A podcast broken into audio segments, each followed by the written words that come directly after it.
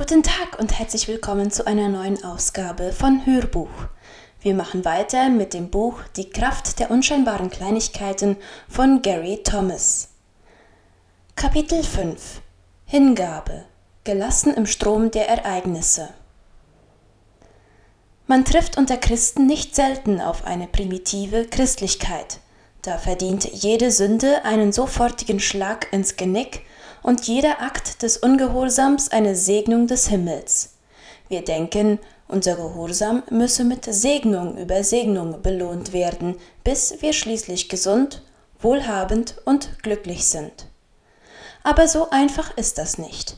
Gewiss, Jesus hat uns viele Segnungen versprochen, aber er hat auch deutlich gemacht, dass es Augenblicke des Opfers geben würde. Niemand kann sich dem Feuer der Prüfung Gottes entziehen. Es gehört zum Leben so wie das Salz zum Opfer. Markus 9, Vers 49. Wenn Jesus sagt, niemand schließt das jegliche Ausnahmen aus. Er sagt ganz klar, es kommt eine Zeit, in der wir aufgerufen sind, um des Glaubens willen Opfer zu bringen. Manchmal müssen wir daran erinnert werden, dass unser Glaube auf dem Opfer Jesu, auf seiner Selbsthingabe beruht. In diesem Sinn ist Jesus der Anfänger des Glaubens. Niemand hat jemals mehr in Übereinstimmung mit dem Willen Gottes gelebt als Jesus. Er lebte ein in einzigartiger Weise gehorsames Leben. Dennoch starb er einen grausamen, unmenschlichen Tod. Israel war in Ägypten unterdrückt, 400 Jahre lang aber doch niemals verlassen. Die ersten Gemeinden wurden verfolgt und brutal vernichtet, aber doch in all diesen Erfahrungen getragen von Gott und in seiner Liebe zu ihnen. Wir suchen uns nicht aus, wo oder in welcher Zeit wir geboren werden. Die völlige Hingabe an Gott und seinen Willen bedeutet eine Neuausrichtung unserer inneren Einstellung. Erst diese Neuausrichtung ermöglicht es uns, über den jeweiligen Umständen unserer Zeit aus der Perspektive der Ewigkeit zu leben. Wer nur auf der Oberfläche des Lebens lebt, der wird von den Umständen beherrscht. Die Grundhaltung der Hingabe hebt uns über den augenblicklichen Fluss der Ereignisse hinaus. Paulus schreibt, Schließlich habe ich gelernt, in jeder Lebenslage zurechtzukommen, ob ich nun wenig oder viel habe. Beides ist mir durchaus vertraut, und so kann ich mit beidem fertig werden. Ich kann satt sein und hungern. Ich kann Mangel leiden und Überfluss haben. Philippa 4, Vers 11 und 12. Glaube und Hingabe beruhen auf dem Wissen, dass Gottes gute Absichten in jedem Fall zu ihrem Ziel kommen werden, ob ich seinen Segen nun spürbar erfahre oder nicht, und dass ich in der Zwischenzeit einen inneren Frieden erleben kann, der höher ist als alle Vernunft, indem ich Gott wie ein Kind vertraue das Ziel im Blick behalten. Eine große Schwierigkeit im Blick auf diese Haltung der Hingabe liegt darin, dass Gott, so scheint es, seine Kinder durchaus nicht gleich behandelt. Nach seiner Auferstehung führt Jesus ein sehr offenes Gespräch mit Petrus, indem er ihm etwas darüber sagt, wie er sterben würde. Petrus sieht sich um und erblickt Johannes, und so fragt er Herr, was ist mit ihm? Jesus weigert sich zu antworten. Wenn ich will, dass er so lange lebt, bis ich wiederkomme, was geht es dich an? Johannes 21, Vers 19 bis 22. Jesus sagt uns damit, jegliches Vergleichen oder gar Neid auf andere, für die Gott anscheinend so viel bessere Pläne hat als für uns, sind unangebracht. Sobald ich anfange, meine Situation mit der anderer zu vergleichen, gebe ich den kostbaren Frieden auf, den Gott mir schenken möchte. Jeder von uns wird andere Prüfungen erleben und zu unterschiedlichen Zeiten, und diese Prüfungen werden uns verwandeln. Wohin? Das hängt davon ab, wie wir ihnen begegnen. Prüfungen können uns bitter und zynisch machen, unser Herz hässlich und gemein werden lassen. Oder wir gehen daraus gestärkt hervor mit einem Charakter, der mehr von dem Bild Christi in uns erkennen lässt. Ob wir von einer Prüfung profitieren oder daran zerbrechen, hängt ganz entscheidend von unserer Grundhaltung der Hingabe an Gott ab. Die Grundhaltung der Hingabe offenbart, wie es um die Motive unseres Herzens steht.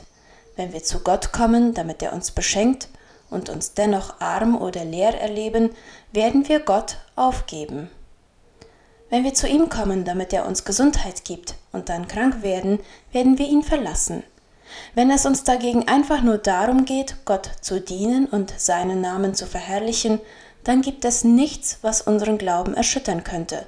Denn Gott verherrlichen, das kann man im Schmerz, wie in der Freude, in Wohlstand wie in Armut, in Gelassenheit wie im Stress. Eine französische Mystikerin des 17. Jahrhunderts erkannte, dass es eine Gnade ist, wenn wir schwierige Umstände erleben, die unserem Willen entgegenstehen. Wenn wir solche Umstände in der richtigen Haltung annehmen, werden sie zu einem wichtigen Mittel für ein höheres Ziel, der Gegenwart Gottes in unserem Leben. Paulus sagt es so, wir sind Gottes Kinder und gemeinsam mit Christus auch seine Erben.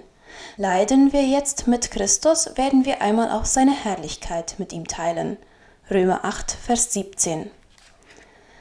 Eine Christlichkeit ohne Hingabe sagt, wenn Gott mich segnet, werde ich ihm gehorchen, wenn die Zeiten rauer werden, versuche ich es auf meine Weise. Ein Glaube, der aus Hingabe erwächst, sagt mit C.S. Lewis, ich wurde nicht geboren, um frei zu sein, ich wurde geboren, um Gott zu anbeten und ihm zu gehorchen. Der Prozess und der Sinn der Hingabe. Der Schlüssel zur Hingabe ist Einwilligung. In manchen Situationen wird diese Einwilligung nur nach einem harten Kampf möglich sein, aber das ist kein Grund zu verzweifeln. Die französische Mystikerin schreibt, einmal trägst du das Kreuz in Schwachheit, ein andermal in Stärke, aber ob du es nun in Schwachheit oder in Stärke trägst, trage es. Wenn die kleinen Widrigkeiten des Alltags mich in Selbstmitleid zu ersticken drohen, hilft mir die innere Ausrichtung auf die Grundhaltung der Hingabe. Sie erinnert mich daran, dass alles, was mir geschieht, im Willen Gottes begründet ist und dass dieser Wille Gottes gut ist. So kann ich bejahen, was mir vorher so unannehmbar schien, und ich erfahre in dieser Haltung eine vertiefte Gemeinschaft mit Jesus. Erinnern Sie sich daran, Hingabe ist unabhängig von den Umständen. Wir können aus dieser Grundhaltung leben, ob wir nun gerade den Segen Gottes erfahren oder Widerstände und Versuchungen. Hingabe bedeutet die richtige innere Einstellung gegenüber allen äußeren Ereignissen, sei es Schwäche oder Stärke, Süßes oder Bitteres, Versuchung, Ablenkung, Schmerz, Müdigkeit, Ungewissheit oder Segen, alles sollten wir in gleicher Weise aus der Hand Gottes empfangen. Zum Schluss, Hingabe erreichen wir nicht mit einem Schlag. Verachten Sie die kleinen Schlachten nicht. Glauben Sie nicht, Sie könnten den Krieg in einem einzigen überwältigenden Akt gewinnen, indem Sie alles Gott übergeben. Johannes Klimakus, ein geistlicher Lehrer aus dem fünften Jahrhundert, warnt uns, in kleinen Dingen untreu zu sein heißt, im Großen untreu zu sein. Erinnern wir uns daran, in seiner Liebe zu uns geht es Gott um viel mehr als darum, unsere kleinen Wünsche und Begehrlichkeiten zu erfüllen. Er hat ein größeres Ziel für uns, dass wir Christus ähnlich werden und dass wir darin das Ausmaß seiner Güte immer besser erkennen. Unser Verständnis von Jesus ist verzerrt und bruchstückhaft. Unser Verständnis für uns selbst ist durch Sünde, Stolz und Selbsttäuschung getrübt. Nur Gott weiß, was alles von unserem Wesen abgeschliffen werden muss, damit das zum Vorschein kommt, was wir sein sollen, nämlich sein Ebenbild. Wenn wir die Grundhaltung der Hingabe wirklich erwerben wollen, sollten wir aufhören, unsere Schwierigkeiten und unsere Annehmlichkeiten gegeneinander abzuwägen. Bewerten wir unsere Schwierigkeiten doch lieber nach dem Potenzial, das in ihnen liegt, uns Christus ähnlicher zu machen.